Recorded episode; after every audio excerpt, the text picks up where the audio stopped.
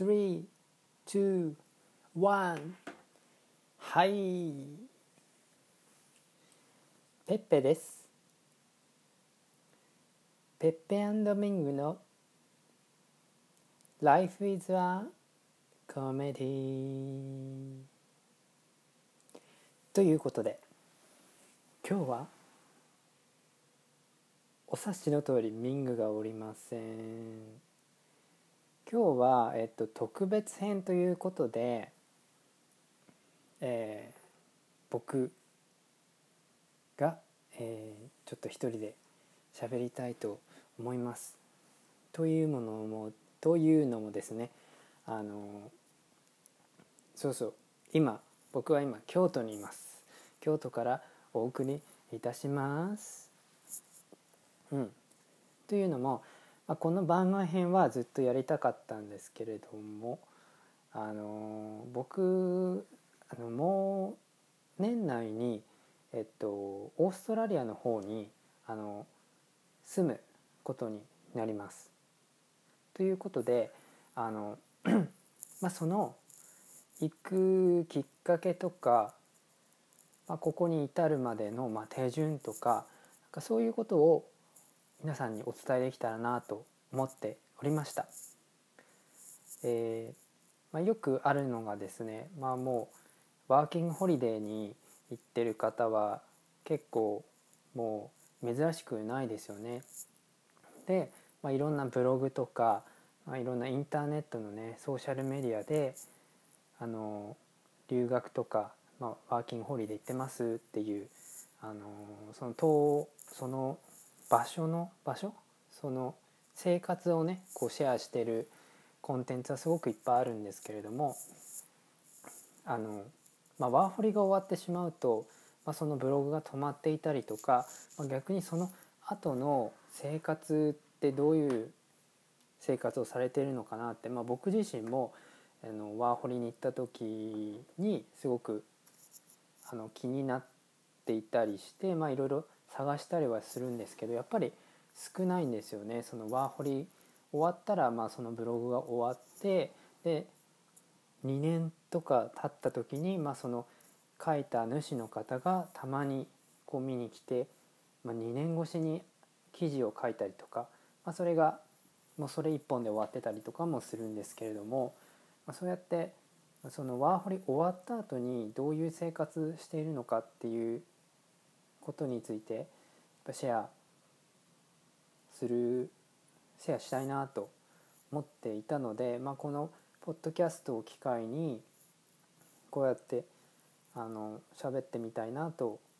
思っておりました。うん、あとはそうですよねあのワーホリで、まあ、31歳の誕生日になる前まではあのビザが取れるんですけれどもビザというのが、まあ、その国に滞在していいですよっていう、まあ、許可証のものですね。例えばよく聞くのは観光ビザとか、まあ、就労ビザもありますよね。まあ、就労ビザっていうのは、えー、あなたが必要ですっていうふうに会社に言ってもらってそれで働いている間はその国にいて働いていいですよっていうビザになります。で観光ビザっていうのは、まあ、観光のために来てますからあの例えばまあ90日だったりとかいろんな制限があります。でもちろん観光なので働いてはいけないですね。あの経済活動してはいけないという感じです。であとは、えーまあ、ワーキングホリデービザ。ワーキングホリデービザっていうのはその年齢を満たした方はもう無条件であのそこに1年間滞在して、まあ、オーストラリアだとあの条件を満たすと2年目とかありますけれどもあのそこに基本的にいていいですよ。しかもまあ働けますよっていうことですね。最大6ヶ月。はい。でえっと僕は、えー、一度ワーキングホリデーで、えー、オーストラリアに1年間おりました。はい。でえっと2年目の条件っていうのがありましてそれが、えー、指定された、えー、ファームですね、まあ、農場であの大体90日間かな。ちょっと細かいと思うんですけど、まあ、大体3ヶ月ぐらいあの働いていくとあの2年目も滞在していいですよっていうそういうあの決まりがあってそれで2年間滞在する方もいらっしゃいます。はい、で僕の場合は、えー、そうですねファームは経験だけしたかったのでファームは数ヶ月いてで、えー、また都市に戻ってきました。うん、それでなんかおかしいかうんそう。それでえっとまあその滞在期間が過ぎてくると、まあ、皆さんはどうするかな、まあ、帰国するとか、えもうちょっと残りたいとかいろいろあのいろんな気持ちが芽生えてくるんですけれども、まあ、僕は一度あの、まあ、学生ビザに切り替えるっていうのもあったんですけれどもあの、まあ、そうすると目的もないままずるずるいっちゃうので、まあ、その時は一度帰国して、まあ、学生をが終わ学生ん？学生を、えー、終わってから、えー、家族と学生時代以外を家族と長く過ごしたことがなかったので、まあ、一度あのまあ社会人になってから家族と過ごしそうかなっていうふうに思って帰国後は家族と過ごしました。でその時は、えーと、ワーキングホリデーじゃなくて、まあ、オーストラリアにもう一回戻るっていう選択肢は全然なくってあのその地元で何かこう活動できたらいいなと思っていました。でその時は僕はあの前の仕事としては、えー、ピラティスのインストラクターとか、まあ、そういう健康の体操を教えるお仕事とか、まあ、そういうのに関わっていたので、まあ、そういうことを通して、まあ、地元のあのお世話になったお年寄りの方に何か還元できたらいいかなと思って、まあ、いろんな活動をしたんですけれどもうんやっぱりもうちょっと別な土地でもう一回こう挑戦してみたいっていう気持ちがあったので、まあ、そうは長くはいないなっていう気持ちのまま動いていたので、まあ、そうしてるうちに半年が経ちました。うん、で、えー、そうすると寒くなってきますよね。でオーストラリアはすごく気候がいいのでやっぱり日本並みのこう寒さっていうかそういうのはあんまりなくって、まあ、場所にはよるんですけれども、まあ、僕の場合行ったところが、ま熱帯の場所だったりとか、まあ、冬でも25度とかなる場所あとは、まあ、それはダーウィンというとこだったんですけれどもその後は、えー、パースという、まあ、オーストラリアで言えば西側ですね。西オーストラリア州の、えー、州都、ね、パースに行ってまあ、そこは一番寒いっていう時でも、まあ、日本の秋ぐらいでしたかね多分、まあ、パーカーとちょっと羽織るものその上にあのなんていうのマウンテンパーカーかな。そういうのを羽織れば、まあ、全然しのげるかなっていうぐらいの、まあ、気候で晴れるとすごくカラッとしていますし、まあ、なんかそういうところに慣れてしまうともう一回日本の冬を過ごすのかっていうのがすごくちょっと憂鬱になったんですよね。それでどうしようかなと思った時にやっぱりすごく単純すぎて恥ずかしいんですけれども南の方に移動するとちょっと冬の寒さは和らぐかなと思っていて、まあ、なぜならもう本当にやっぱ冬って寒いっていうだけでちょっとその時の僕にとってはすごく精神的にあのこうネガティブになってしまうっていうのがあってなのでちょっと単純に南の島に行こうかなっていうことで、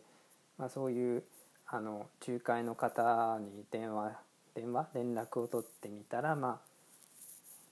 あありますよと。でまあ沖縄ですよね。で沖縄の本島もありますし、まあ、その離島ですよね。もあって、まあ、どうせならもう何もないとこで過ごしてたのでオーストラリアでね。で何もない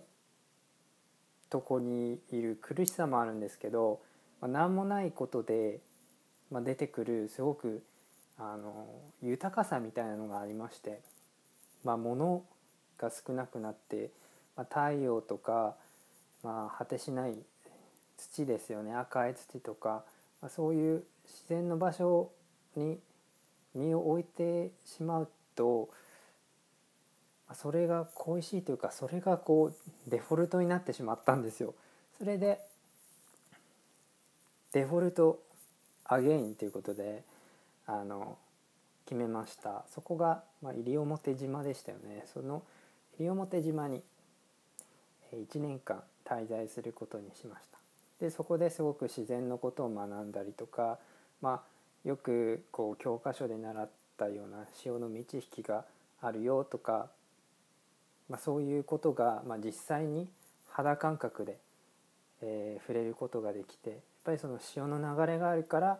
えー、自分たちの行動が決まるというか、まあ、気をつけて自然と共存するっていうそういうことを、えー、西表島で守りますあ、まあ、学びました。でまあ漂流ごみとかもあったりとかいろいろね自然が豊かな一方で、まあ、観光客の数が増えていったりとか、まあ、いろんなことをあとは、えー、まだ残っているすごく古い風習ですよね、まあ、踊りとか、まあ、普通の一般の人では見ることのできないあ、まあ、祭りとかもありました。はいまあ、そういう感じで、まあ、学んでいるたんですけども、まあ、その後どうするの？みたいな感じがありまして、結構周りのその西表島に住んでる方も、そのやっぱり島が好きで、そのまま長く居ついてしまうっていう人も結構いらっしゃって、まあ、むしろあの地元の人っていうよりかは、うん、こう関東出身の人がすごく多かった気がします僕の場合。ということで、まあ、みんなゆったり過ごしていたんですけれども、まあ、ちょうどその時にちょっとお休みをいただいて、まあ、西表のお仕事ですね。ちょっとお休みをいただいて台湾と、まあ、バリに旅行に行きました。でバリはすごく好きなところなので、まあ、いつもえー、台湾経由のトランジットでバリに行っていたんですけれども、うん。まあ、そこでですねちょっとあのこうミラクルというか、まあ、出会いみたいなのがあってあったんですね。それが台北です。で台北の空港から、えーまあ、東園国際空港ですよね東園国際空港から、まあ、台北に向かう MRT、まあ、電車なんですけれどもその電車に乗っていたんですけれどもなんでなんで敬語なんだ？うん乗ってたんだけどその時にこうまあ普通に開きますよね駅に着いた着いたらプシューってねそしたらそこにまあおばあちゃんとおばあちゃんがいたんです。でおばちゃんが多分この電車は快速か鈍行かみたいなのをその聞いてきたんです僕に。僕は座っててで窓が開いたのでホームに立ってるそのおばちゃん夫婦じゃないおばちゃん2人組にね聞かれたんです「チャンピオンにチャンチェジャマー」って聞かれて多分まあ僕が台湾人と思って聞いてきたんですけど僕はもちろんえー、マンダリンは話せないので分かんないからとりあえず「I don't know」って言ったんですよね。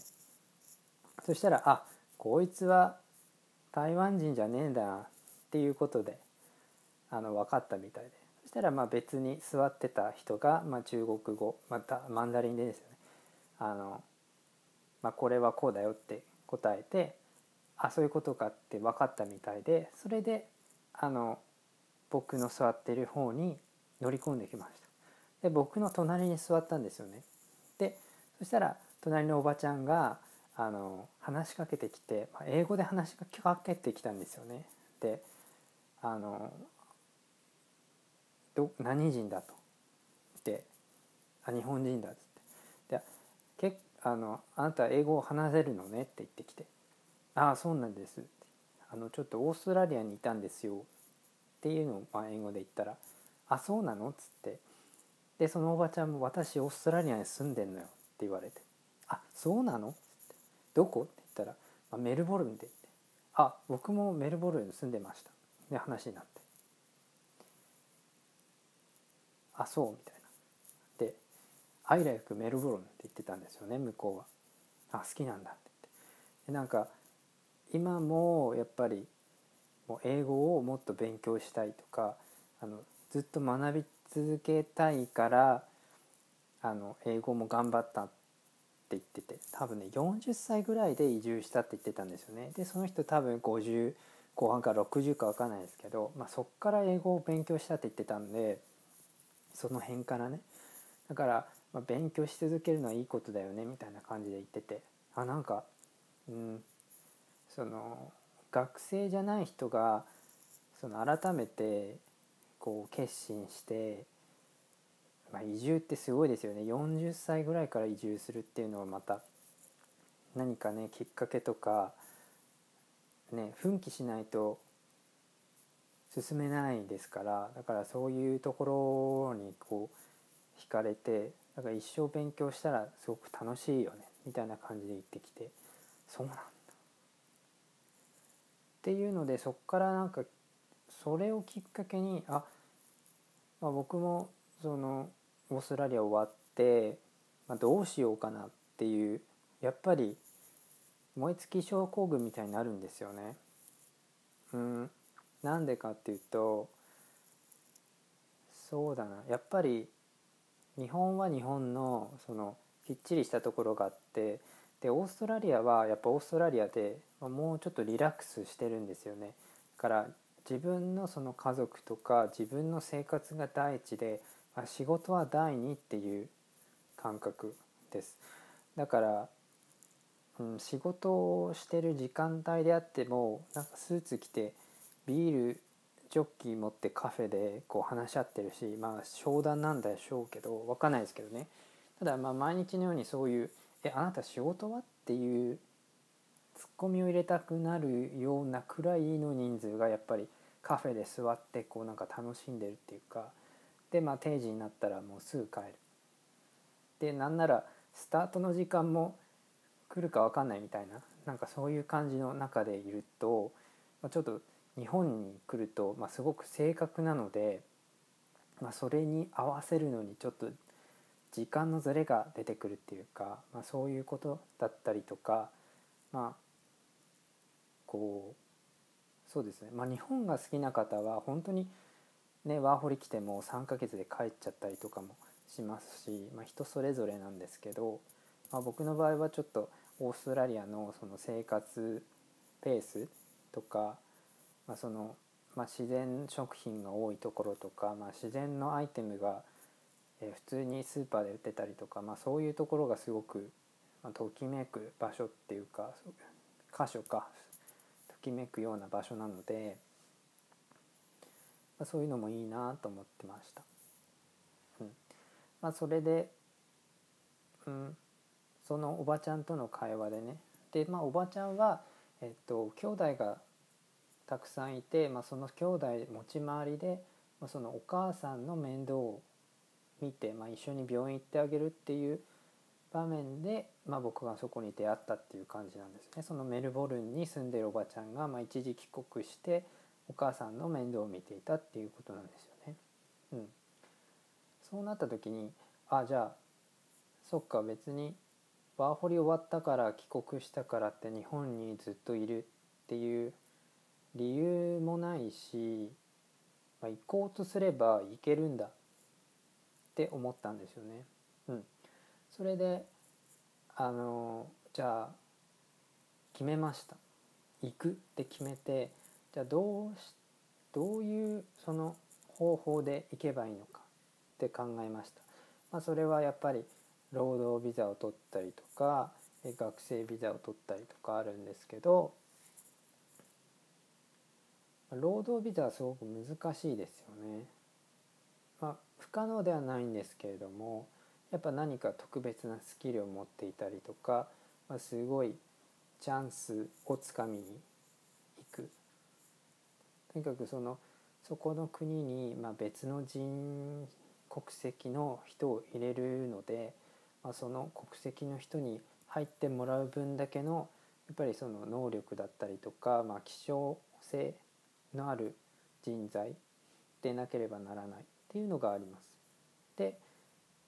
まあ、そうなった時に考えたのはやっぱり学生で入るっていうことかなと思いました。で学生って言っても、まあ、何を学ぶんだろうっていうふうになるんですね。で最初はあの、えー、オーストラリアにその滞在する時に、まあ、あのこう食いっぱぐれないようにというか、まあ、需要のある資格とかを取るための、まあ、学校に通うっていうのがまあ無難だなと思っていましたなので、えーと、オーストラリアでちょっと学ばせてもらったんですけど、まあ、マッサージとかをもう少し専門的に習って、えーまあ、それで手に職に手に職をつけてやっていこうというふうに最初は考えました。でとても、まあ、オーストラリアでマッサージがすごくあのまあ有名というか、まあ、中国人の移民の人とかが、まあ、広くねでそんなにバカ高くやってないので、まあ、オーストラリアの人も、まあ、レギュラーで通ったりとかそういう人もいますのでマッサージの学校とかは、えー、充実していると思います。うん、で、まあ、そんな感じで思っていたんですけれどもちょうどそのマッサージビザの、えー、法則が規則が変わって、えーまあ、あんまりそのマッサージの資格、まあ、医療マッサージ、まあ、レメディアルマッサージっていうんですけど、まあ、もちろん医療に近いマッサージができたとしても、まあ、滞在ができなくなってちょっと厳しくなってしまったんですよね。だから本当にそのお店の、えー、トップとかそういう人じゃないと、まあ、滞在できないっていうかちょっと詳しくは分かんないんですけども、まあ、とても確率の低いところで、えー、勝負するっていう風な条件に変わりました。で僕が滞在していた時にあのそのレメディアルマッサージの学校を卒業した友達もやっぱりあんまり仕事が見つからなくて、まあ、自分の国に帰るっていう人を結構見ました。うん、ということで、うん、ちょっと望み薄だなとは思いつつ、うんまあ、とりあえず保留してました。まあ、結局、まあ、いろいろ考えた結果、まあ、最終的にはやっぱり自分がワクワクするものとか、まあ、金にならなくてもいいから、まあ、やりきったとか、まあ、楽しいのをやろうかなと思いました。でそれで僕が選んだのが、まあ、メルボルにあるえー、ダンスのティーチングの学校ですよね。そこに決めました。ということで今はその、えー、そうだね。その学校の選び方もそうなんですけどまずは本当にえっ、ー、とねエージェントですよね。その代理店、えー、学校を紹介してくれる、えー、代理店です、えっと、日本人の方が仲介してくれる代理店にえお願いをしました。でそれも、えっと、相談料とか無料です、えなぜかというと、え私とかが、まあ、そうやってその仲介で仲介ってなんかちょっとあのこうブラックな言葉に聞こえがちなんですけれども、まあ、紹介してもらうことで、まあ、その学校が「ありがとね」って言ってそのエージェントさんにあの紹介料ありがとう料っていうのを払うってことで成立しているみたいなので、まあ、実質、えー、お客さんである僕たちは、えー、払わなくてもあ学費だけ払うっていうことですね。だからエージェントさんには、えー、払わなくていいっていう感じです。うん、そんな感じで、えー、お金貯めつつですねあのダンスの学校に行くと思います。でいろいろ相談してたんですけど、まあ、なんでダンスなんですかっていうところがやっぱりしっかり、えー、移民の入国管理局にねあの伝わる、えー、プレゼンテーションをしなければいけないそうなので、まあ、それを今作成に取り掛かるっていうところの段階でございます。だからえっといろいろともう学校決まっていろんな書類が来てるんですけれども、まあ、ビザ降りるかどうかはちょっとまだわからないという感じです、うん、今の世界情勢的にも、まあ、移民を受け入れる受け入れないっていうのがあって、まあ、入れるにしてもあのちゃんと理路整然として入国している人を入れたいよねっていうまあそれはまあそうなんですから、まあ、それはもう従っていきたいなと思っています。はい、で、まあ、ダンス。ダンス。今僕は、うん、ダンスを教えさせていただいてますけれども。うん。そうだね。もう一回ね今なんか教えることがすごくメインになってるのでやっぱり教わるとかあとはそのどう他の人がどうやって教えてるのかとかっていうのはやっぱり常に気になっていてまあいろいろ YouTube でもこうちらっとあの参考になるあの教え方とかもあるあるんですけれどもやっぱり、うん、時間自分のその費やす時間をその空間に置いてでそこにで出会った人たちの、まあ、いろんな考え方に触れて、まあ、その考え方に触れることでその出てくる振りも違ったりするんで、まあ、ある意味インプットがそのまんまアウトプットに出るとか、まあ、自分のその時のなんか趣味思考がそのまま出て出たりとかすごくあの反映されやすいなって思っているのでだから、まあ、いい意味でクリエイティブな場所に身を置いてでまた一から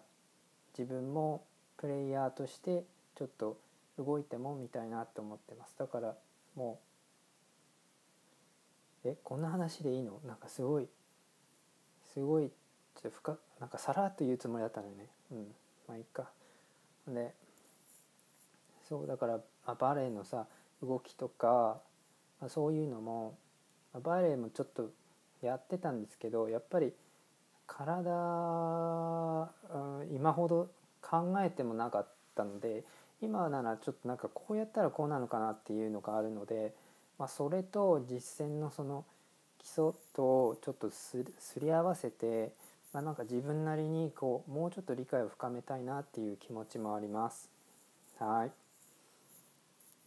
ですねそんな感じです。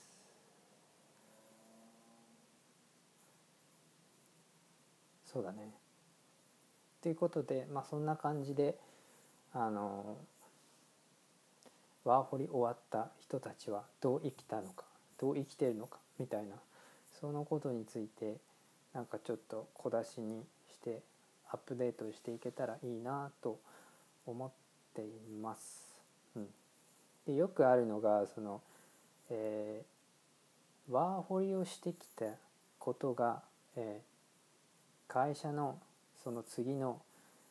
キャリアアップに結びつくかみたいなのよくありますよね。えー、僕は分かりません。丸。です。うん、でも英語力を格段に上げたとかそういうのだったらいいかもしれないよね。うん、ちゃんとねスコアとか、うん、そうそうそうだ。思い出した。そのまず学校行くには学校で語学学校とあとは普通のビジネス学校っていうのがあるんです、まあ、専門学校みたいな感じですね。で語学学校は今までってその滞在を伸ばすためのちょっとなんかすごい緩い学校もすごい存在してたみたいでだから週1ねこの時間だけ行けばあのもういいよみたいなビザも出るし授業料も安いよっていうのがあったんですけど、まあ、今はそういうのそういうスクールは全部もうシャットダウンされてあるとしたらもう週5以上の通うこうがっつり系の語学学校しかなくなったんですね。うん、で、まあ、結構語学学校はすごくお金がかかるんですよね。うんまあ、いろいろあるんですけどで僕は行きたいその学校っていうのは、えっとまあ、もちろん英語力の証明が必要で、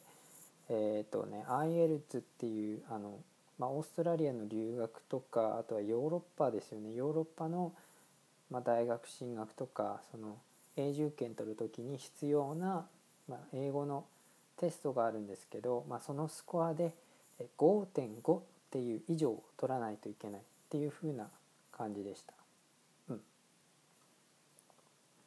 まあ、その IELTS っていうのがあって、まあ、TOEIC の TOEIC って日本と、まあ、韓国とか、まあ、その辺にこう通用するテストなんですよね、まあ、特に日本だと思うんですけど。で、まあ、オーストラリアとかはまあ、IELTS が主流になってます、まあ、大学行くとか大学院行くとか移民移民ね永住権取る時とか、うん、でそれで、まあ、僕は5.5以上取らなきゃいけなくて。で、まあ、よくエージェントさんが勧めてきたのがまず、えーと、その5.5の同等になるレベルまで、えー、になるまでもうオーストラリア行ってしまってで語学学校通ってそれで同等以上になったらそのまま、えー、その専門学校に入るっていうものがおすすめでありました。で、まあ、そうするとそそれもいいんだけど、まあ、僕は結構行くまでの期間に時間があったのでそれだったら、えっと、IELTS でスコアを取っちゃって行こうかなと思ってました。うんまあ、その語学学校で同等のレベルを取れば、えーと、IELTS が取れてなくても入学できるっていうものでした。うんまあ、その学校通ったからって、えっと、ちゃんとそのレベルに到達しなかったら、え、その次の学校には行けませんっていうのはねあの当たり前ですけどありましたね。うん、で僕は、えーと、と IELTS をあの、まあ、ちょっと頑張って取りました。もうやりたくないって思うぐらいですよねあれは本当にはい、あ、だからそう。それが、えっと、スピーキングと、えー、リーディングとリスニングとライティングっていうふうにありましたね、うん、4時間ぐらいぶっ続けでやって最後は1対1でスピーキングですね。まあそんな感じで本当に夜寝ながらこう悪夢にうなされるぐらいやって無事取れました。本当に奇跡。もうああいうのは無理だわ。うん。ということで英語もクリアしてあとは学生ビザというところになっております。はい。そんな感じかな。じゃあまた次の番外編でこんな感じでポロッと喋っていけたらいいなと思っています。それでは皆さん良い良いお時間をお過ごしください。タララタラララララタララララ